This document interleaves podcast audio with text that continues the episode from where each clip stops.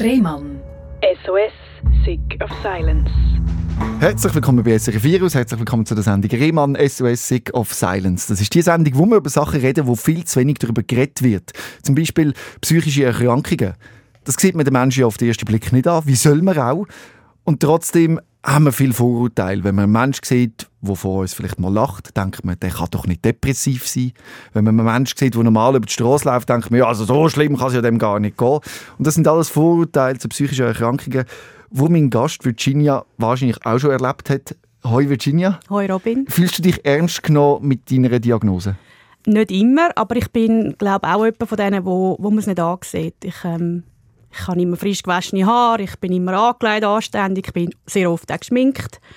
Und ich habe immer das Gefühl, die Leute schauen mich an und denken, ja, der geht's gut. Und du hast vor allem so Energie, oder? Wo, ich habe sehr viel Power. Ja, Da denkt man doch, Burnout, ja. das geht doch irgendwie nicht zusammen. Und vor ja. allem ist es ja auch so ein Modewort. Oder heute hat ja jeder schon mal Burnout gehabt. Ja, ja, habe ich den letzten sechs Monaten gemerkt. Also mhm. wenn du mit Leuten redest, heisst schnell mal, ah ja, habe ich auch gehabt. Und wenn du dann so ein bisschen genauer mit denen redest, dann merkst du, nein, wir reden nicht vom Gleichen. Also überhaupt nicht. Also wenn ich dann frage, ja, wie lange hast du denn nicht geschafft oder was hast du denn gemacht? Hast du Antidepressiva genommen? Dann hat es immer geheißen, ah oh, nein, nein, nein, das habe ich nicht gebraucht. Mhm. Und äh, ich war unten. Also es ist nicht mehr gegangen ohne. Wir gehen an den Moment, wo das passiert ist, wo dann eben die Diagnose kam, ja. wo du wirklich verschrocken bist. Mhm. Und du gemerkt hast, oh shit, jetzt, das ist in dem Fall Burnout. Mhm. Bring mich mal an den Moment, ich glaube, es war so ein erster Nervenzusammenbruch, wo du gemerkt hast, es geht einfach nicht mehr. Wie hätte der ausgesehen? Wie muss man sich so einen Nervenzusammenbruch vorstellen, wo du jetzt im September 2022 hast? Ähm, also es war der 23. September, gewesen, ein Tag von meinem 41. Geburtstag und ich bin daheim am Arbeiten, alleine. Ähm, hatte eigentlich einen Tag gehabt, wo ich gewusst habe, ich habe viel zu tun, aber es ist eigentlich geregelt gelaufen. Es gibt ja die Tage, wo alles drunter und drüber geht. Also einer war es nicht. Gewesen ja, ich war ja dort eh schon mega in der Reserve und habe dann gefunden, ich gehe es heute ruhig an. Und dann ist irgendwie ein Mail gekommen, also wirklich eigentlich eine Lappalie, die ich sonst in der Regel in 10 Minuten erledigt habe. Und dann ist bei mir irgendwie, ich sage immer, so ein Schalter ist umgekippt. Und ähm, das hat mich völlig aus der Bahn geworfen, das E-Mail. Und ich habe angefangen zu brüllen, ich habe irgendwie so ein bisschen halbe Schnappatmung gehabt. Ich konnte mich irgendwie einfach nicht mehr beruhigen. Ich konnte dem Ganzen aber auch Raum lassen, weil ich alleine daheim war. Und ich habe irgendwie den ganzen Tag gebraucht, um mich zu beruhigen. Ich habe ab dem Moment, es war glaube morgen um 11 Uhr, wo das Mail kam, ich, bin ich nicht mehr fähig zum Arbeiten. Exakt die gleiche Geschichte hat mir Giselle erzählt, vor gut, hm, lass mich überlegen, zwei Jahren, okay. wo ebenfalls mit einer E-Mail ja. ein Nervenzusammenbruch gestartet ist. Also es ist quasi so der Tropfer, Tropfen ja. in dem Fass mit Wasser, wo einfach zu viel ist, ein kleiner genau. Tropfen. Ja, und es überläuft. Und du kannst den Riegel nicht mehr, oder die ich sage immer, ich habe für vieles ein Schublädchen, das ich kontrolliert kann auf- und zu machen. Und das Schublädchen konnte ich nicht mehr schliessen. Mhm. Und äh, mein Mann ist dann am Abend heimgekommen und hat dann mir angemerkt, dass etwas nicht stimmt. Und ich habe ihm dann gesagt, ja eben, ich, ähm, ich habe heute recht Mühe gehabt. Ich habe ihm aber dann schon nicht genau gesagt, was gelaufen ist, weil ich habe mich ja irgendwie so ein bisschen, ich habe ja das Verhalten auch nicht selber können erklären dass ich einfach wegen so etwas anfangen zu brüllen mhm. und irgendwie so ein bisschen nicht mehr richtig kann schnaufen wegen so etwas. Völlig, völlig völlig surreal eigentlich. Mhm. Und dann irgendwie äh, habe ich das Wochenende ein bisschen gemütlich genommen und habe dann wirklich, ah ja, ich hatte am nächsten Tag noch Geburtstag gehabt und habe nicht alleine sein. Mein Mann ist, ähm, hat mich aber natürlich gefragt, kannst du an diesem Abend weg sein? Ab, ab voll okay. Also wir haben das mhm. miteinander besprochen. Und ich habe an diesem Abend irgendwie noch meine 15 Girls eingeladen und so und habe dann einfach so ein bisschen mitgemacht, wie ich halt so bin und habe versucht, mir nichts anzumerken lassen und habe eine Woche äh, das Gefühl gehabt, eine Woche lang probiert mich wieder so ein bisschen zu rehabilitieren, meine Resilienz wieder herzubilden. Und das hat aber nicht wirklich funktioniert. Und dann ist der nächste Freitag gekommen, also exakt eine Woche später. Und dann ist auch, ich weiß es heute nicht mehr, was war, auch irgendetwas ist reingekommen. Mein Mann war daheim im Homeoffice. Und dann ist bei mir wieder der gleiche Film abgelaufen und er war einfach dabei und es ist um, ich, ich habe auch wieder um die 11 Uhr angefangen zu brüllen und dann um 12 Uhr ist er Zimmer, zu mir ins Büro gekommen und gesagt, du, ähm, was ist los? Und ich so, ja, pff, ich weiß nicht, das stresst mich mega. Und er so, ja, tun wir noch etwas essen? Und ich so, pff, essen?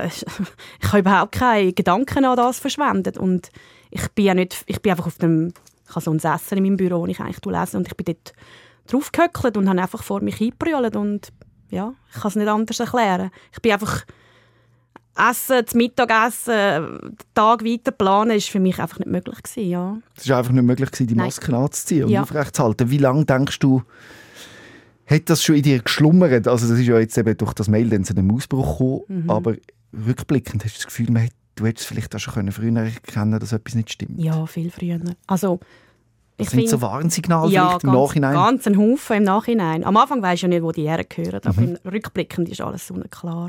Ja, es hat bei mir wirklich ein angefangen, ähm, ich habe immer viel geschafft. Ich arbeite 60 Prozent, habe noch eine zehnjährige Tochter Mhm. und arbeite stundenmäßig äh, so um die 10 Stunden in der Regel, plus minus. Habe auch immer relativ viel Überzeit. Also aktuell ist es gerade einen ganzen Monat, Ui. ich Überzeit habe. Wo ich aber nicht kann einziehen kann, weil ich habe ja keine Stellvertretung. Also wenn ich frei nehme, dann wartet der ganze Berg Arbeit ja auf mich. Und ähm, schlimm ist für mich Ferien nehmen. Also zum Beispiel im Sommer nehme ich eigentlich immer drei Wochen Ferien. Und einfach, dass man sich das kann vorstellen kann, wenn ich nach drei Wochen Ferien zurückkomme, habe ich 800 E-Mails. Ja. Es wäre schön, wenn sich mehr, mehr Arbeitgeber mit dem Thema psychische Gesundheit würden auseinandersetzen Das kommt ja jetzt so ein bisschen bei grossen Firmen, dass man Mhm. Ja. eben schaut, dass es den Mitarbeitern gut geht, dass sie eben nicht in einem System arbeiten wo sie sich überarbeiten und so Mhm. viele Überstunden machen. Hast du schon irgendwie das Gespräch suchen denn mit Vorgesetzten und sagen, «Mm, Ja, also es ist jetzt bei mir gerade eine blöde Situation, weil ich meine neue Chefin, ich habe sehr viel Vorgesetztenwechsel gehabt Ja. in den letzten acht Jahren und meine neue Vorgesetzte, die kennt mich etwa seit eineinhalb Jahren inklusive im Burnout und die hat mich halt wie nie erlebt, wie ich im normalen Zustand bin. Ja. Die hat mich ja eigentlich schon ein bisschen krank erlebt und darum ist es für sie wie nicht klar gewesen, dass es jetzt ganz, ganz schlecht ist und sie hat sich auch mega für das entschuldigt. Also ich, habe, äh, also ich bin eigentlich mega happy, wie das läuft im Geschäft. Also das heisst auch immer, hey, nimm dir die Zeit, die du brauchst, lieber noch einen Monat länger die bleiben, als zu früh kommen. Ähm, stehen alle hinter mir, ist mir auch mega wichtig gewesen. Die freuen sich, dass ich wieder möchte kommen. Und ich bin auch mega happy, dass die mich noch wollen. Also für mich ist das nicht selbstverständlich gewesen. also dort erlebst du es nicht, dass man nicht Nein, denkt, was Nein. ist denn mit der Nein, los und so, sondern man hat ein Verständnis für Erkrankung. absolut, ja. In welchem. Lebensbereich fehlt es denn ein bisschen? Ja, ich finde im Privaten. Erstens ist es ein riesiges Tabu, niemand will darüber reden. Und wenn du dann sagst, haben sie irgendwie doch schon alle gehabt, aber irgendwie doch nicht so richtig. Ja, ich denke, jeder, der noch Familie hat, ist auch nicht so einfach mit, äh, mit Kind. Also du willst ja schon sagen, dass es dir nicht gut geht. Ich meine, das merkt man ja auch daheim. Und gleich möchtest du nicht, dass sich Kinder Sorgen machen. Das ist nicht ihre Aufgabe. Eigentlich ist es andersrum. Ja, wir haben ähm, äh, Weihnachten, Neujahr hat, ist mir noch ist mir dort ein, zwei Wochen noch recht schlecht gegangen. Und dann sind wir in der Ferienwohnung und dann habe ich mit meinem Mann wirklich mal so ein bisschen Klartext geredet. Und dann ist meine Tochter zuerst so ein bisschen am Tablet schauen im anderen Zimmer gewesen, und irgendwann ist sie dann so ganz leislich vorgeschlichen und ist dann angehockt und hat uns einfach zugelassen. Und irgendwann sagt sie so, Mami, ich habe nicht gewusst, dass es so schlimm ist. Und einerseits habe ich dann gefunden, es ist okay, wenn die wissen, was abgeht. Aber halt in so einem Rahmen, wo man sie immer noch schützt. Getraust dich das da zu erzählen, was du dort im Was ich meinem Mann Mann gesagt hast? habe. Und äh, du musst ja jetzt auch niemanden schützen da. Ja, Also, ja. Also für meinen Mann war es einfach recht schwierig, gewesen, ähm, wie er mit mir umgehen soll. Ich bin halt immer stark, ich habe immer mega viel Power, ich mache vieles allein. Also ich, ich, ich brauche ihn schon, natürlich, aber ich, ähm, ich, ähm, ich kann sehr viel allein, ohne ihn. Und für ihn war es mega schwierig, dass ich jetzt einfach von 0 auf 100 daheim bin und ich habe nichts gemacht. Ich bin einfach daheim bin klar einmal in der Woche in Psychotherapie, aber sonst habe ich nichts gemacht. Ich habe nicht aufgeräumt, ich habe nicht geputzt, ich habe nicht gekocht, ich habe eigentlich nur Netflix geschaut. Ich habe einfach nichts gemacht. Ich habe versucht zu schlafen. Schlafen ist einem sehr schwierig bei mir. ähm, und mit dem hat er mega Mühe gehabt. Er hat irgendwie nicht verstanden, wie das mir helfen soll, dass es mir besser geht. Und ich bin ja innerlich einfach am Rennen gewesen, immer noch.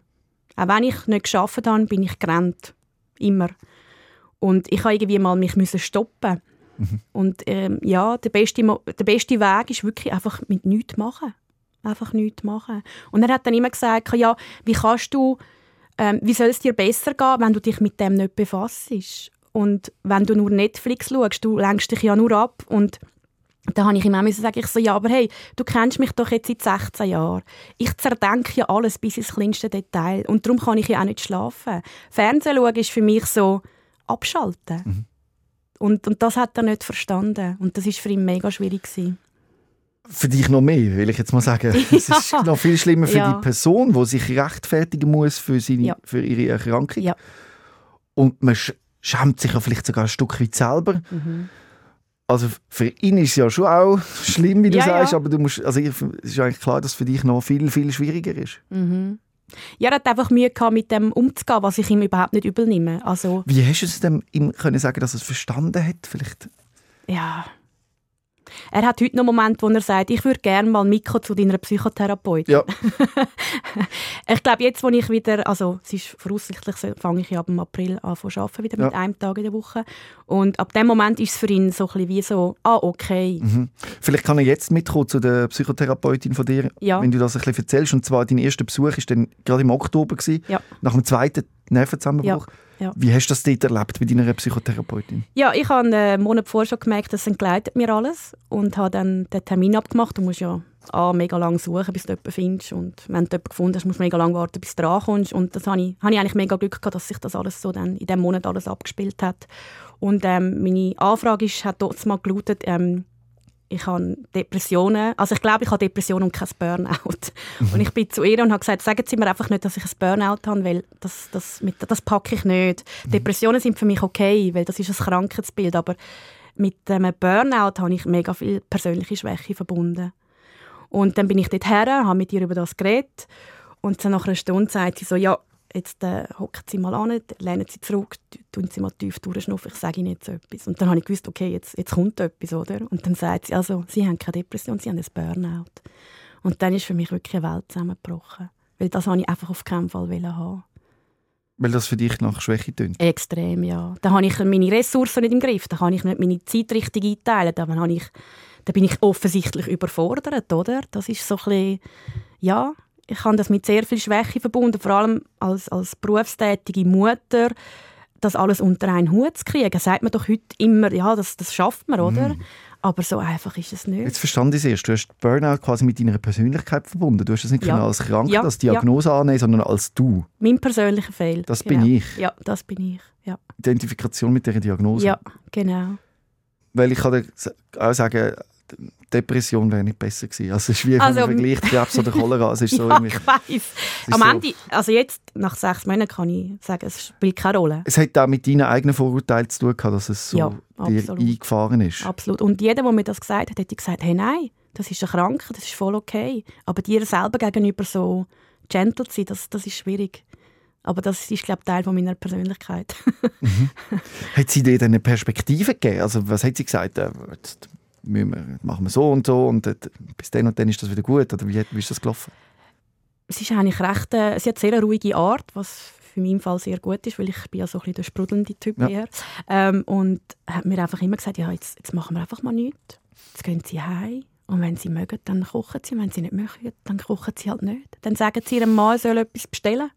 Jetzt gehen sie einfach heim und sie machen nichts. Das hat sie mir auch oft gesagt. Aber was für eine Erkenntnis. Bei mir löst es jetzt im Verlag gerade etwas aus. Wirklich? Du, ich bin ja auch, also wir Ja. alle Menschen Ja. sind ständig unter Strom, weil wir das Gefühl haben, das noch und das noch und Leistung irgendwo, Mhm. oder? Und ich habe so viele Sachen im Kopf. Aber ich könnte einfach heimgehen und nichts machen. Ja, also es ist wie eine Option. Ja, voll. Und die Und- Option lobt man sich doch gar Nein, nicht zu. und ich rückblickend, mein Mann, also heute macht das vielleicht nicht mehr, aber früher, ich, ich, wirklich, ich, ich bin der Typ, der kann, trotz all dem, was ich so mache in meinem Leben, ich kann an einem Sonntag, wenn es regnet, bin ich recht dankbar für das. Weil dann kann ich den ganzen Tag im Pyjama Ja. auf dem Sofa hocken. Also gut, wenn du Familie hast, sind die Momente sehr wenig, weil du machst ja das nicht, wenn deine Tochter daheim ist. Aber es gibt doch noch die Tage, wo du das kannst machen Und er ist dann amigs, äh, neben mir und hat gesagt, ja, ich lege mich jetzt auch, ich gehe jetzt noch aus. Und ich so, oh nein, voll nicht. Und er, ja, wie kannst du den ganzen Tag im Pyjama auf dem Sofa hocken und einfach nichts machen? Er hat das nicht verstanden. Aber rückblickend habe ich die Moment immer schon gebraucht, um Energie zu tanken. Ich habe sie mir einfach nicht zugestanden. Das ist ein Skill, der dir wichtig ist. Ja. ja, das ist überlebenswichtig für mich, ja. Und schlimm ist dann, wenn dein Partner zum Beispiel, dass du das, den Raum für dich brauchst und nur für Ja. dich, Ja, wo niemand anders vielleicht gerade nebendran liegt, dass der das persönlich oder als Angriff gegen sich nimmt.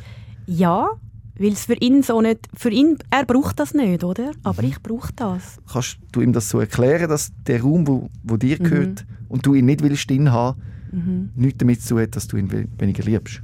Ja, ich denke, mittlerweile hat das verstanden, Mhm. ja. ja. Aber es hat ja auch mega viel damit so mit eigenen Grenzen setzen, weil du, ich meine, wenn ich, äh, wenn ich geschafft habe, habe ich ja zwei Tage für mich gehabt. Also für mich heisst, ich muss putzen, kochen, äh, einkaufen. Ich, wir haben das Haus und einen Garten, also es gibt auch noch ein bisschen Arbeit, was aber mega schön ist, aber trotzdem, es, äh, es gibt Arbeit.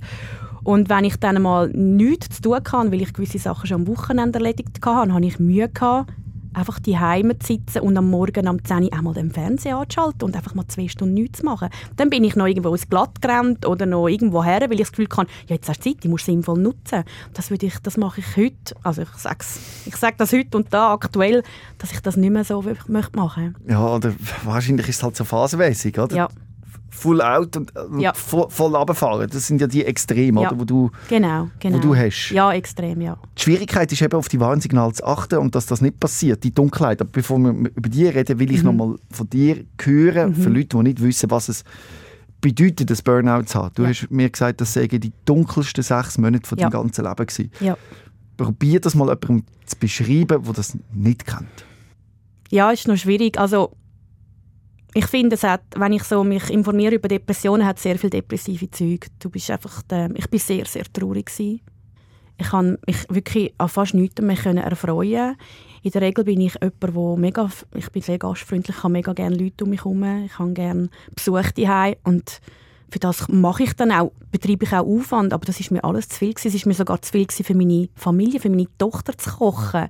Hauptsächlich ich habe nichts machen. Auch schon Fragen, wie geht's dir, hat mich so triggert, dass ich einfach immer gerade in Tränen ausgebrochen bin. Durch das habe ich mich auch angefangen isolieren, weil ich nicht wollte, vor allen Leuten in Tränen ausbrechen. Meine Therapeutin hat immer gesagt, können Sie einmal am Tag spazieren? Und ich habe gefunden, das kann ich nicht machen. Wenn ich da auf dem Feld rumlaufe und es kommt jemand, der mich kennt und der fragt mich, hey, wie geht's? Dann fange ich an zu brüllen. Und durch das die fehlende Resilienz, die ich dort hatte, das war für mich mega schlimm, gewesen, weil ich mich wie nicht unter Kontrolle hatte. Und dann fängst du dir an zu misstrauen, nicht mehr vertrauen. Und ich habe irgendwie das Gefühl, der Abgrund ist immer grösser geworden. Einfach die Traurigkeit, die Lustlosigkeit, ähm, das im Tag einleben, ohne etwas zu machen. Du bist nicht produktiv, aber eigentlich findest du es okay. Aber irgendwie, ja, zu dem können stehen, ist mega schwierig. Und dann hast du relativ gleich eine Therapie eben angefangen, um da dagegen vorzugehen. Das war der Plan. Gewesen. Ja, Und die Therapie hat eben vor allem so ausgesehen, nichts machen. nichts machen, genau. Was sind sonst noch Elemente von dieser Therapie? Netflix. Nein, ähm, ja, es ist ein bisschen schwierig. Ich bin ja dann noch zum Hausarzt und ich habe ganz einen coolen Hausarzt. Ja. Der hat ähm, eine Tochter an schweren Depressionen verloren, als sie 20 war und der ist in diesem Thema voll fix. Also der ist wirklich voll dabei. Hat mir dann auch Antidepressiva verschrieben. Also hat zuerst mal gefragt, ob ich überhaupt offen bin für das. Und ich so, ja, ich wäre eigentlich mega froh, hätte ich etwas, was mir hilft. Und dann äh, habe ich mit dem angefangen, äh, Minimaldosis, habe dann aber irgendwann mal gesteigert, doppelte Dosis. Und das ist eben auch so lustig, wenn du mit Leuten redest. Also die meisten sagen, ja, ja, ich nehme etwas, aber weißt minimal. Und, und ich finde immer so, ja, ist doch eigentlich egal. Also, Die Charme, die Charme von Antidepressiva ist gross. Wie gehst du damit um? Sagst du den Leuten? ja, ich sage, ich habe Happy Pills und ich finde es super. Und wie reagieren die? Ja, also es gibt mega viel. Also es gibt entweder Pro oder Contra. Entweder sind es die, die sagen, ja, finde ich super. Die haben aber meistens nicht so viel mit dem zu tun. Und dann gibt es derige, die sagen, ja, nein, ähm, weißt, das tut ja die eigentlichen Probleme nicht lösen und so. Und ich, ich muss sagen, ja, aber wenn du so tief bist, bist du einfach froh, wenn durch so ein Brille einfach irgendwann wieder mal ein bisschen die Sonne scheint. Also, Und stabilisiert werden Ja, kannst. Und das gute Glück hat es bei dir gewirkt? Ist das ja, ja, also ich habe ja noch so leichte Essstörungen so und Mhm. mir ist es einfach auch mega wichtig, dass ich nichts bekomme, wo mich noch zunehmen lässt. Also Ja. weil dann, dann, ich glaube, dann wäre ich äh, noch tiefer runtergerutscht. Auch so ein bisschen. Dann kann ich mir vorstellen, dass ich auch so ein bisschen suizidal geworden wäre. Mhm. Weil das ist mir mega wichtig. Ja. Ähm, ja, ich nehme die und ich Ja. finde es okay. Ich weiß auch nicht, wie lange dass ich die nehme. Habe ich mir auch gar noch keine Gedanken gemacht. Muss ich auch nicht. Das bespreche ich mit meinem Hausarzt und der ist der Chef. Du bist der Chef. Das ist noch ganz wichtig in deinem Leben. Kein Aha, Hausarzt wird ja, ja, können ja, ich weiß, was du meinst. Kontrolle übernehmen. Also am. Schluss entscheidest immer noch du. Natürlich, aber wenn, dann Aber mache ich er- das mit Absprache Er mit ist ihm. dein Sekretariat. Genau, also wenn er sagt, wir tun jetzt das ausschleichen Das ist lassen, Team, ja. Mhm. genau, ich höre nicht von heute auf morgen mit dem auf. Also so meine ich, er ist der Chef. Er sagt mir, wie es geht. Ja. Und eben, wie schon vorher angesprochen, normalerweise geht es mehrere Monate, bis man die passenden, wie du sie nennst, Happy Pills findet, die funktionieren und in der richtigen Dosis. Ja. Du hast gar nicht so lange müssen um. Nein, ich habe eigentlich mega Glück gehabt, wenn ich mir vorstelle, wie lange das, das Zeit braucht. Es ist Horror. Also wenn es dir schon schlecht geht und du dann, ich meine, du musst ja fast einen Monat einer Pille Zeit geben, bis sie wirkt. Das ist doch der Horror. Also es ist generell der Horror, mit einer psychischen Erkrankung dir Hilfe zu holen, weil es gibt für das in der Schweiz keinen Plan. Wenn du ein Bein brichst, kommst ins Spital, dann wird nicht gefragt, dann kriegst du einen Gips und dann wirst du heimgeschickt. Aber wenn du eine psychische Erkrankung hast, gibt es keinen Ablauf, wo schwarz auf weiß irgendwo niedergeschrieben ist. Du musst dir einen Psychiater suchen, einen Therapeuten, der muss zuerst mal Zeit haben, der muss es matchen mit dem, das ist ja sehr persönlich. Dann musst du vielleicht wieder weitersuchen und du darfst ja nicht vergessen, in dieser Zeit geht es dir eigentlich auch schlecht. Mit diesen Tabletten geht es ja dann weiter, oder? Und dann sollst du dich bewegen, sollst du ein bisschen an die frische Luft und das ist ja alles so kräftezehrend. Das ist... Äh, ich finde, uns fehlt etwas in der Schweiz. Ja, und zwar der Umgang mit Ja. dem Thema psychische Gesundheit. Ja. Mental Health, so im Ja, Alltag. Und dass man absolut. wie eigentlich sollte Zähne putzen am Morgen und am Abend, Ja. sich auch mit seiner Psyche auseinandersetzen. Absolut. Wie geht es mir eigentlich? Was tut mir gut, was tut mir nicht gut? Genau. Ja. Aber irgendwie passt es nicht so. Auch in der Schule. Ich meine, das Ja. ist ja ein riesen Manko, dass wir das in der Schule nicht integriert haben. Also äh, mega wichtig Rechnen und Deutsch, aber wenn es dir, Entschuldigung, scheiße geht, nützt dir Mathe und Deutsch nichts. Also weißt, das ist, das ist so, ich weiß nicht. Also ich finde unser Schulsystem nicht per se schlecht, aber da fehlt es uns massiv. Es hat definitiv noch Luft nach oben. Aber Ja. wir gehen mal in die sechs Monate mit dir mit. Am Anfang, wie du gesagt hast, ist gar nicht gegangen. Ja. Wie hast du dich denn langsam können, in relativ kurzer Zeit, muss man sagen, es gibt ja Menschen, die können sich von einem Burnout nie erholen. Du hast gesagt, du hast die sechs Monate gebraucht, bist Ja. jetzt auf dem Weg, kann man sagen, zum wieder. Ja, also ich finde, mir geht es in zwei Monaten wirklich gut. Kann ich wirklich so behaupten. Wenn mich vorher jemand gefragt hat, habe ich immer gesagt, ja, es ist okay. Also ich bin ja immer sehr ehrlich. Ich kann ja dann nicht sagen, mir geht es gut und dafür ist es nicht so. Ich Das ist immer genug lang gemacht. Das habe ich genug genau. Richtig, genau. Und ich habe immer gesagt, es ist okay. Und jetzt kann ich wirklich in zwei Monaten sagen, mir geht es gut. Aber ich habe schon mega Schiss, dass so ein bisschen das Down wieder kommt. Weil vorher ist es ja wirklich so ein bisschen, manchmal habe ich mich gefragt, ob ich manisch-depressiv bin, so ein bisschen die extremen Höchst und Ja. die Tiefs, oder? Und ich warte eigentlich immer noch ein bisschen darauf, bis das Tief wieder kommt, aber es hebt jetzt recht lang her. Es könnte ja schon sein, dass das auch ein bisschen mitschwingt, oder? Kann Ja. man da auf dem Spektrum sein von irgendwelchen bipolaren ja, Phasen? Ja, absolut, ja. Also, bin auch offen, um das abzuklären. Es Ja. würde vieles erklären, habe ich das Gefühl. Also, es wäre für mich keine Niederlage, wenn ich so eine Diagnose bekomme. Also, Ja. absolut. Und das ist ja ähm, Teil von meiner Persönlichkeit, eben mit dem Grenzen setzen, dass ich mich immer so verausgabe und nicht merke, wenn es zu viel ist. Das merke ich ja dann mit dem Schlafen. Schlafen ist für mich ein riesiges Thema. Schon immer gewesen, aber in dieser Burnout-Geschichte ganz schlimm gewesen. Also, wenn ich sage, ich kann nicht schlafen, dann liege ich bis am Morgen um 3, 4 Uhr wach. Ah. Und dann stehe ich am 7 Uhr auf, weil die Familie geht dann los. Und, das habe ich, und so habe ich dann auch gearbeitet. Bin bis am Morgen um 3 Uhr wach gewesen, bin dann um 7 Uhr aufgestanden, habe gearbeitet und habe am Abend mich um die Familie gekümmert, bin wieder ins Bett gelegen am 11 Uhr, habe nicht schlafen bis um 3 und, und, und. Und ich komme eigentlich, oder sagen wir es mal so, ich habe gemeint, ich käme recht gut aus mit wenig Schlaf, bis dann das Konstrukt zusammengefallen ist. Wir wollten hören, wie es dann eben in dieser Psychotherapie so zu und her geht. Wenn Mhm. du da ein bisschen Müsli spielen Einmal in der Woche gehst, Ja, bring mich mal zu einem klassischen Ablauf mit deiner Psychotherapeutin, wie so eine Sitzung geht. Ja, es ist ein bisschen unterschiedlich. Zuerst ein bisschen an und es ist lustig, sie, sie sagt damals nichts am Anfang. Sie schaut mich dann einfach so an und dann kommt so, wie geht's? Und dann finde ich so, ja, entweder ist es dann gut oder schlecht. Und dann reden wir einfach über das, was mich aktuell gerade beschäftigt. Hat schon auch ein paar Aha-Erlebnisse gehabt, warum dass ich so bin, wie ich bin. Weil ich habe ja das auch lange nicht so verstanden. Warum habe ich mir mit Grenzen setzen? Warum merke ich das nicht, wenn ich eigentlich drüber gehe? ja, oder warum ist es mir so wichtig, was andere von mir denken? Und ich glaube, der Schlüssel, also wie halt bei vielen, ist halt einfach in der Kindheit, oder? Ja. Also ich hatte eine glückliche Kindheit, gehabt, ohne Gewalt, ohne sexuellen Missbrauch, alles super. Aber rückblickend hat es da vielleicht schon zwei, drei Sachen gegeben, wo wo halt einen prägen. Und ich möchte auch, es ist mir mega wichtig, dass meine Eltern nicht das Gefühl haben, ich rede schlecht über sie, weil das möchte ich auf keinen Fall. Ich liebe meine Eltern und ich bin sehr dankbar für das, was ich alles kann. Aber ja, mein Bruder ist, äh, ist zwei Jahre jünger und er hat dort mal ein POS, also heute sagt man ADHS oder ADS, je nachdem, hat er gehabt. Und es ist einfach manchmal schon ein bisschen schwierig gewesen, mit ihm. Also ja, sehr impulsiv. Ähm, also Man kennt ja das von Geschwistern, Ja. aber bei mir war es einfach spurhärter. Gewesen. Und ich habe sehr früh auch einen Schlüssel für mein Zimmer bekommen, weil er regel, regel, re- also regelmäßig mein Zimmer auseinandergenommen hat. Ich glaube, durch das habe ich wie meine Eltern nicht auch Sorgen bereiten, weil sie ja schon genug Sorgen hatten mit ihm. Das nennt man Schattenkind. Ja, okay. Hast du das noch nie gehört? äh, nein, noch nicht so oft, nein. Ein Kind, das eine psychische Erkrankung hat, wie zum Beispiel ADHS oder sonst eine Erkrankung, Ja. und sehr viel Raum und Zeit Ja, und genau. Aufmerksamkeit auf sich zieht, Ja, dann zieht sich das andere Kind zurück und bekommt die Aufmerksamkeit Genau. eben nicht und wird übersehen. mhm. Und das ist ein Schattenkind. ja. Also, als ich Kind war, habe ich das nie so empfunden. Gar Mhm. nicht. Aber wenn ich heute schaue, wie ich so bin und wie ich ticke, ähm, hat schon vieles mit dem zu tun. Ich habe immer das Bedürfnis, den Leuten zu gefallen. Ähm, Nicht noch mehr zur Last fallen als ja, richtig, schon hat, genau, ja. genau. Ich möchte äh, nicht, dass die Leute Umstände haben wegen mir. Ich möchte, ähm, dass die Leute mich auch nett finden. Ich möchte ähm, nicht auffallen, also vor allem nicht negativ. Ähm, das ist mir mega wichtig. Und es ist mir auch mega wichtig, was die Leute denken. Und was ich in dieser Psychotherapie auch ähm, erfahren habe, ist, wenn wir jetzt da hocken und ich gehe dann nachher heim, dann werde ich das Gespräch in meinem Kopf durchgehen, wahrscheinlich auch heute Nacht. Also, aber Ja. mit dem ist okay, mit dem rechne ich, dass es so wird sein. Und dann werde ich einen Moment haben, wo du wahrscheinlich mit dem linken Auge zuckst und ich finde so, ah Scheiße. Mm. Jetzt habe ich etwas gesagt, Ja. was der Robin nicht so cool findet. Oder? Und das kann ich dann in dieser Nacht auseinandernehmen. Und wenn du so halb schlafst und halb nicht und so Gedankengang hast, das Karussell, das fühlt sich so real an. Das ist Ja. mega schlimm.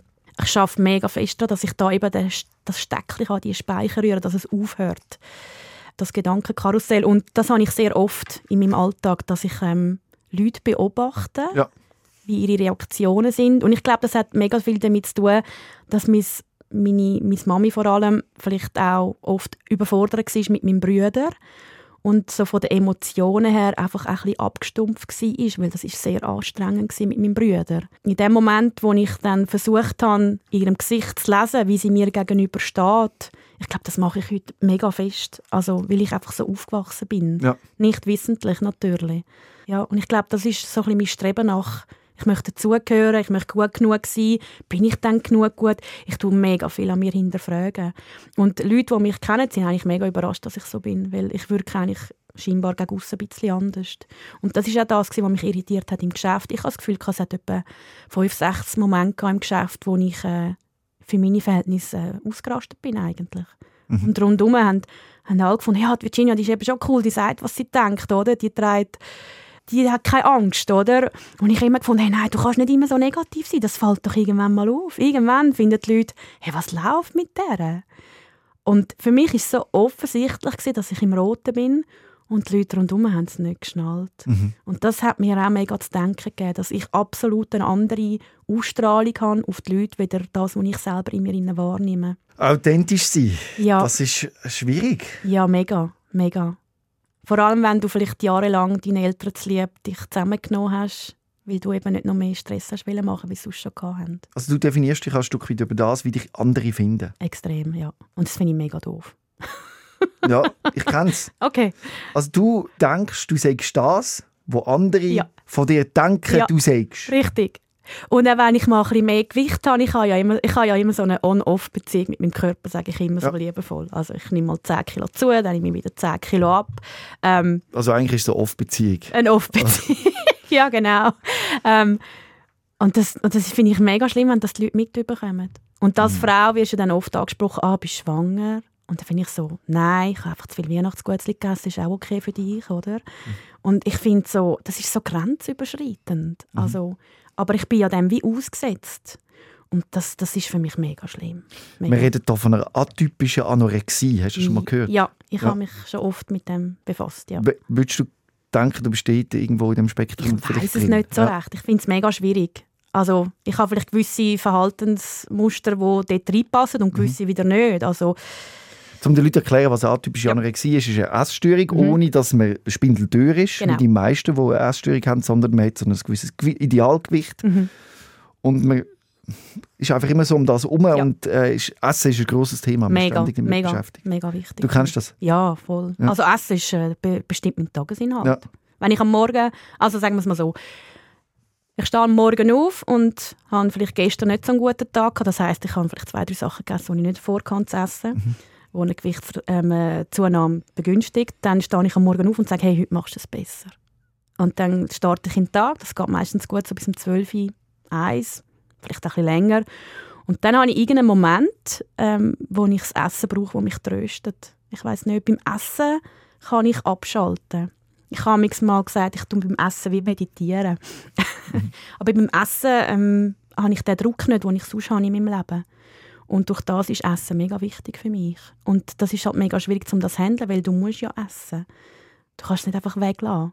Also jeder Mensch braucht Nahrung. Und das ist wie, wie ein Alkoholiker, der wo aber Mund, also weißt wie wenn, wie wenn Wasser Alkohol wäre, so meine ich, oder? Ja. Du brauchst das, du musst ja irgendwie einen gesunden Umgang mit dem finden, aber den habe ich einfach nicht. Und dann bin ich dann der Typ, ah okay, ich habe jetzt ein Stück Schokokuchen gegessen, habe ich eigentlich nicht wollen.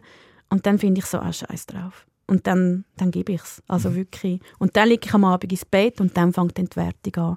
Nein, du hast es dir heute vorgenommen, du hast es heute aber nicht gepackt. Ähm, du, du bist nicht stark, du, du hast keine Disziplin und so machst du dich halt einfach mega klein.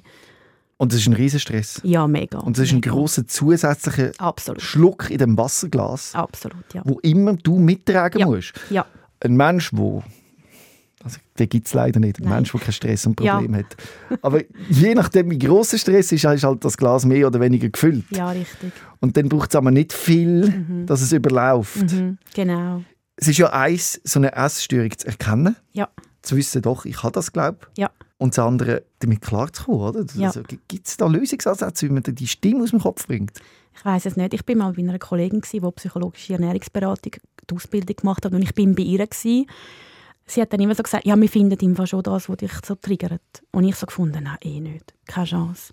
Und ich rede eigentlich mega gern über meine Essstörung, weil äh, es ist mega schwierig, ähm, wie auch beim Burnout. Es ist auch, es wird entweder erbrichst beim Essen oder du isst einfach gar nichts. Aber eben das, was ich kann, das ist so ein nicht greifbar für rundum, oder? Und ich rede eigentlich mega gerne über mein verkorkstes Essverhältnis, weil ich ja eigentlich auch Hilfe möchte haben. Wir haben dann das probiert und es hat dann leider nicht geklappt, was mich aber überhaupt nicht überrascht hat, weil ich einfach irgendwie das Gefühl habe, ich muss mega tief graben, dass ich das kann irgendwie auflösen kann. Weil ich kämpfe ja schon u lang mit dem. Also ich glaube, meine erste Diät habe ich mit 18 gemacht. Und ähm, vielleicht muss ich noch schnell erklären, dass ich äh, meine Mama ist schwer übergewichtig war. Also ich bin die aufgewachsen mit, mit so einem Thema. Sie hat immer Diät gemacht bei uns die Sie hat dann vor etwa 17 Jahren hat sie sich einen Magenbypass machen lassen und ist jetzt nicht mehr so schwer. Viele sagen auch zu mir, wenn man mich so anschaut, ja, aber du bist ja voll okay, wie du bist. Ja, klar, aber wachs mal so auf, wo das immer ein Thema ist. Dann hast du ganz einen anderen Bezug zu dem. Und ich würde nie so, weit, so lange warten, wie es dann bei meiner Mami war, dass du über 100 Kilo schwer bist. Also, darum habe ich vorher gesagt, ich wollte eine Tablette haben, wo ich das nicht das Problem auch noch, noch verstärkt muss mittragen muss, weil das wäre für mich wirklich ganz, ganz schlimm gewesen. Und vor allem, das ist etwas, was gegen außen noch mehr wahrgenommen wird. Für mich persönlich habe ich mal jemanden kennt, der Depressionen hatte und die hat dann auch ähm, Antidepressiva genommen und hat dann irgendwie in kürzester Zeit irgendwie 15 Kilo zugenommen. Und ich habe dann gefunden, ui nein, wenn es dir sonst schon schlecht geht. Und jetzt sehen es noch alle, weil zunehmen ist ja immer eigentlich ein kleines Zeichen, etwas stimmt nicht in deinem Leben, oder? Das ist ja wie doppelt hart. Also dann würde ich nie die Antidepressiva müssen nehmen, weil das macht es ja noch viel schlimmer. Das ist für mich ein mega Gegensatz. Was für mich auch ein Gegensatz ist, aber eigentlich ein schöner, ist, dass du eben doch so offen darüber redest, obwohl dir die Aussenwahrnehmung ja, Ja. unglaublich wichtig ist. Ja, ich arbeite daran. Und willst probieren, das zu zeigen und können dazu stehen, ohne dass du dich schämst. Oder? Mhm. Und gleich kann ich nicht über meinen Schatten springen, oder? Jetzt Also, machst du es schon ein. Ich mache es schon, aber dass ich mich dann auch wirklich, weißt, dass ich so kann hinstehen und in die Body kann gehen, so wie ich jetzt gerade bin und sagen, hey, pff, ja, so bin Ja. ich jetzt. Das kann ich. Das kann ich nicht. Body Cool, aber dass du das so kannst erzählen ist schon Das kann ich, das ja. kann ich. Also Body gehen ist mega schwierig für mich. Also darüber reden, dass ich das nicht gerne mache, ist überhaupt kein Problem. Gehen ist dann viel schlimmer. Also gehen ist, in die Body zu gehen ist ganz schlimm für mich. Ich nehme auch nicht an, dass es ein Ziel ist von dir. Oder, so in Party- oder schon? Aha, ja, ich habe ein Kind. Also, Ah, ja, klar. Ja, Hm. mhm, ja tückisch, Willst du dich gell? dran Willst du dich dran arbeiten? Ist das so ein Ziel, wo du sagst. Hey, letzten Sommer ähm, habe ich gemerkt, dass ich einfach ein bisschen mehr Sport muss machen muss, auch als Ventil, um meinen Stress abzulassen. Klingt gut. Ja, Wobei, ich sehe bei dir Gefahr, ich will dir nicht unterstellen, aber dass du dann wieder maßlos übertreibst. und Ah ja, ich bin sehr exzessiv, so bin Genau. ich in allem. Ja, ja, ich kann schon alles hinter mir, so ganz viel Sport machen, gar nicht essen. Wenn dann die. Trainingspläne kommen, dann wird es crazy. Ja, und ich bin auch jemand, der einen Plan braucht. Ich Okay. bin, ich habe dir glaube geschrieben, ich bin schwarz-weiß. Ja, genau. Ich bin nicht grau. Darum, ich brauche einen Plan, wo genau steht, was ich machen muss, weil sonst sportert es bei mir wirklich aus. Also drüber, eben Mhm. exzessiv. Ah, du kannst dich dann aber an den Ah ja, ich Plan einen. haben. Ja, weil ich ja nicht kann abschätzen kann, was ist das normale Maß. Ja, Also sonst übertreibe ich es ja, Ja. dann. Also gegen oben und gegen oben. genau. Und das sehen wir auch in der Ess Essstörung. Oder? das Richtig, ist genau, genau. das, das Richtig. wiederkehrende Verhalten. Ja, und das habe ich auch beim Arbeiten. Mhm. Ich arbeite ja dann acht Stunden und höre dann auf. Nein, ich arbeite zehn Stunden. Ich habe einen Monat Überzeit. Ich mache alles möglich. Alles. So bin ich. Und das Ziel ist da, das irgendwie wieder in den Griff zu bekommen. Und dann ist natürlich auch der Erwartungsdruck von rundum alle diese Fragen. Ist es jetzt denn endlich so weit? Geht es vorwärts in der Psychotherapie? Kannst du endlich wieder arbeiten? Ja. ja, wir haben jetzt abgemacht, dass ich mit einem Tag starte, weil ich mich einfach auch gut fühle seit zwei Monaten. Und ich, ich, ich möchte ja eigentlich auch wieder arbeiten. Und der Arbeitgeber gibt dir tatsächlich eben da Ja. die, äh, die, die Ja. Situation so, dass du Ja, das ich habe mit meiner Chefin äh, geredet vor einem Monat und es war ein mega schönes Gespräch, gewesen, weil ich mir schon mega Sorgen gemacht habe. Wir haben an der Weihnachten dann unser, unser Jahr geplant mit den Ferien. Ich meine, meine Familie hat ja auch noch ein Leben ohne Probleme, also ohne diese Probleme, die ich habe. Und da gehört halt Ferienplanung auch dazu. Und dann habe ich auch gesagt, ja, wie soll ich jetzt Ferienplanung machen, wenn ich gar noch nicht weiß, wann ich anfange zu arbeiten? Ich kann nicht im, im März arbeiten und dann sage ich, hey Leute, ich komme jetzt zwei Tage und dann bin ich wieder eine Woche weg, oder? Und das habe ich dann meiner Chefin gesagt und hat sie gesagt, hey, alles easy, klar hast du Ferien. Du hast ja jetzt eine Pause von deiner Krankheit, also weg deiner Krankheit. Du hast ja dann Ferien im Geschäft sind ja, du hast Ferien vom Arbeiten. Das, also, was du jetzt hast, ist keine Ferien. Nein, ne? das, was ich habe, ist keine Ferien. Ich habe, ja, richtig, genau. Und mit dem habe ich auch mega Mühe mit so Sachen. Also, dass ich das kann annehmen kann. Es Ja, wäre einfacher, wenn mit einem Gips im Spital liegen dann wäre klar. richtig, genau, etwas Sichtbares, Ja. genau. Und ich glaube, das ist heute gelungen auch, dass du die Erkrankung hast können in einem gewissen Maß erklären, dass man sie besser versteht, weil das ist eines der grossen Probleme, dass man Mhm. ja, das absolut. nicht wahrnimmt in der Fülle, wo es ist. Mhm. Hast du alles können reinbringen, was dir wichtig ist? Oder gibt es noch Sachen, wo du sagst, hey, das will ich noch?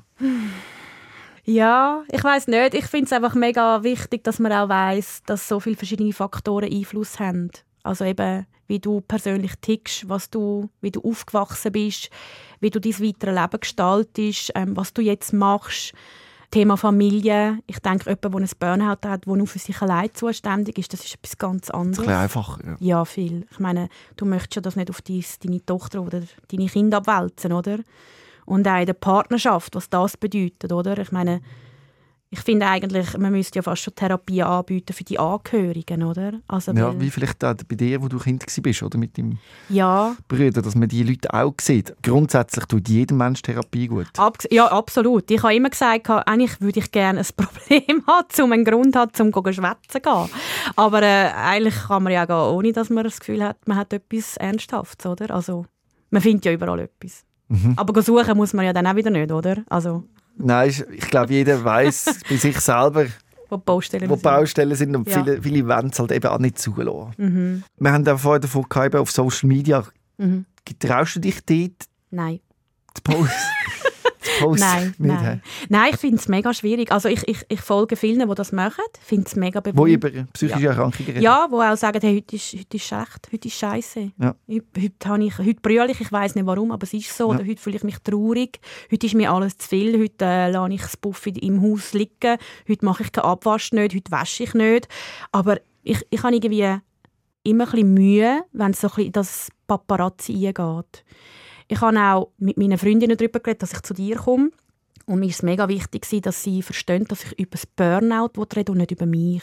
Also weißt, ich möchte nicht mich im Fokus rücken, damit ich irgendwie eine Präsenz erlangen oder so etwas Ähnliches. Das ist mir mega wichtig, weil das will ich wirklich nicht.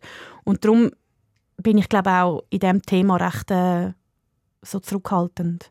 Das hören meine Gäste immer wieder. Sie Wirklich? können- Ja, dass es heisst, ah, du willst dich doch in Szene ja, setzen. genau, genau. Und schwierig wird es auch, wenn man eine Erkrankung ownt. Also, sage ich einmal, wenn man sagt, Ja, ja. ich, ich, ich leide an Burnout, das Mhm. ist meine Erkrankung, ich lebe sie, ich laufe von mir aus sogar mit einem T-Shirt, um, wo drauf steht, ich habe Burnout. Ja. Und wenn man es dann eben kann annehmen und dazu steht, dann Mhm. heisst es schnell, ah, die will sich nur in den Mittelpunkt stellen Ja, und so. genau. Man muss verstehen, eine psychische Erkrankung ist nichts Cooles, Nein, wo man hallo? kommt, geht zeigen und geht bluffen, um im Mittelpunkt zu stehen. Es ist wirklich etwas richtig Ja, mühsames. Es bricht und sich ja niemand extra das Genau. Bein. Also, sorry. Und es Also, Mhm. braucht Überwindung, das gegen zu zeigen. Und das ist, kommt manchmal auch mal ein bisschen komisch über. Eben genau. Und ich weiss nicht, wenn ich das kann handeln oder steuern, dass das so überkommt, dass es für mich stimmt. Mhm. Und darum, also was ich jetzt auch nicht gemacht habe, ich habe in den letzten sechs Monaten ganz wenig gepostet, also auf dem WhatsApp-Status oder auf Facebook oder Insta, wirklich praktisch nichts, weil ich weiss, dass im Geschäft Leute für mich jetzt arbeiten müssen. Und ich kann nicht Sachen posten und das Gefühl haben oder zeigen, dass es okay ist momentan oder dass es mir manchmal auch wieder besser geht. Und andere müssen das übernehmen, was ich jetzt gerade nicht kann stemmen kann. Mit dem habe ich... Ähm, und ja, Ich kann es nachvollziehen, aber es ist eigentlich schade. Ja, logisch. ja, aber, aber ich kann ja nicht sagen, hey Leute, ich bin jetzt gerade irgendwie in der Ferienwohnung und beim Skifahren und das Wetter ist gerade geil, aber eigentlich habe ich ein Burnout. weißt du, was ich meine? Ja, aber es hilft dir. Ja, das also, ist eben so, ja. es hilft, das gegen Schlimm zu tragen, meinst du, oder das zu machen? Beides, also du, das wäre dein Recht, das, ist ja, das hilft deiner Erkrankung. Und das Schlimme ist, es gibt ja so äh, Sozialversicherungsdetektive, Ja. die dann, dann gehen, gehen Ja. schauen, lacht Ja. jetzt der oder ist der, Ja. was macht denn der? Ich habe vor allem mit Ganz meinem Hausarzt über das geredet, weil ich ja, ich finde das mega schlimm. Ich gehe ja einmal im Monat zu ihm und da reden wir über alles, über das Antidepressiva und wie es soll weitergehen nächsten Monat. Ich hatte immer so schlaflose Wochen vorher, wenn ich gewusst habe, ah, am Freitag muss ich gehen. Und eigentlich möchte ich so noch nicht arbeiten, wie ich jetzt gerade bin, um ihm das zu sagen. Und dann hat er irgendwann gesagt, hey, schauen Sie, ähm, ich glaube, ich, ich habe genug Menschenkenntnis zum Abschätzen, dass Sie nicht zu denen gehören, die jetzt einen Monat auf Italien aber geht in die Ferien oder so. also ich, ich glaube ihnen, dass sie die hocken Aber trotzdem ist die Stimme in deinem Kopf, du hast es wie nicht verdient. Ja, du richtig. darfst nicht, du genau, müsstest doch. Genau, und so. Ah, genau. Alle ja. anderen tun ja auch, oder? Alle anderen. Das macht das Wasserglas nicht Ja. weniger, sondern... Weißt du, was mir gerade in den Sinn kommt Ja. zu dem Thema? Mein Mann hat, äh, wo meine Tochter, wo seine Tochter drei Monate alt war, hat er einen Bandscheibenvorfall gehabt Mhm. und hat äh, müssen eine Operation machen. Und er hat ja dann äh, unsere Tochter nicht lupfen. Ja. Und das Kleinkind ist ja schnell mal über vier Kilo und er hat irgendwie eins Kilo oder eineinhalb dürfen lupfen, ich weiß es nicht mehr so genau. Und er hat sich dann wirklich nicht können um unsere Tochter aktiv kümmern, also Windeln wechseln ist nicht gegangen, oder? Und ähm, für mich ist das mega schlimm gewesen, weil du bist ja dann es gibt ja dann nur dich, oder? Und irgendwann hat er mal noch, das war etwa vor etwa fünf, sechs Jahren, so ein Manschettenteilabriss an der Schulter und hat dann so ein Gestaltchen gehabt und hat dann auch wieder nichts können machen Und ich habe dann irgendwann mal so gesagt, also im Lustigen, ich habe mit ihm über so Sachen schon witzeln und so, habe ich gesagt, weißt, ich möchte auch mal etwas haben. Ich möchte auch mal, also nichts Schlimmes, Ja, ja. weißt Etwas, wo man wieder voll easy kann fixen kann, oder? Aber ich möchte auch mal einfach nichts können machen. Und jetzt habe ich das gehabt und habe ich ein mega schlechtes Gewissen, dass ich das jemals so geäussert habe. Weißt du, was ich meine? Mhm. Das ist mega schlimm eigentlich. Weil das habe ich mir also schon nicht gewünscht. Also, Ja, aber du hast immer mal einfach eine Pause wählen. Das ist Ja. ein Zeichen dafür, egal Absolut. wie. Ich brauche einfach eine Pause und du hast sie ja immer wieder geholt. ja. Und jetzt bekommst du sie und jetzt kannst du sie nicht mal richtig annehmen, oder? Der Kopf ist doch einfach ein Sauhund, aber, oder? Das ist ein Arschloch. Die Gedanken, Entschuldigung. die Gedanken. ja. Wir dürfen uns gar nicht zu fest mit ihr identifizieren, was es da Nein. bedenkt. Ja, ich sage ja immer, du musst nicht alles glauben, was du denkst. Genau. Absolut. Aber die Erkenntnis habe ich mega lange nicht gehabt. Die Und, Frage ist überhaupt, ob es du bist, der denkt. ja, richtig. Wer denkt denn da? Genau, genau. Virginia, ich danke dir recht herzlich, dass du angekommen bist und mit deiner Geschichte vielleicht auch anderen Leuten kannst Mut machen, die ein Burnout haben. Also Mut, also dass man einfach mal hört, wie es ist. Oder einfach auch Speak Up. Also, Ja. ja. Ja, es ist okay. Darf man sich bei dir melden? Findet man dich auf Instagram oder findest du das jetzt eben doof? Du das? Aha, nein, das wäre eigentlich voll okay. Wie findet man dich auf Instagram? Wie heisst du dort? Virginia.gasparis. Cool. Ja. Dann äh, euch doch vernetzen, wenn ihr selber vielleicht Erfahrungen habt mit Mhm. Burnout oder mit Sinnstecken. Du schreibst einfach zurück, wenn du Lust hast oder nicht. Also, Ja, nein, ich finde das eigentlich recht cool, doch. Gut. Finde ich gut. Danke, bist du da gewesen. Danke, habe ich kommen. Merci. Rehmann. SOS, Sick of Silence.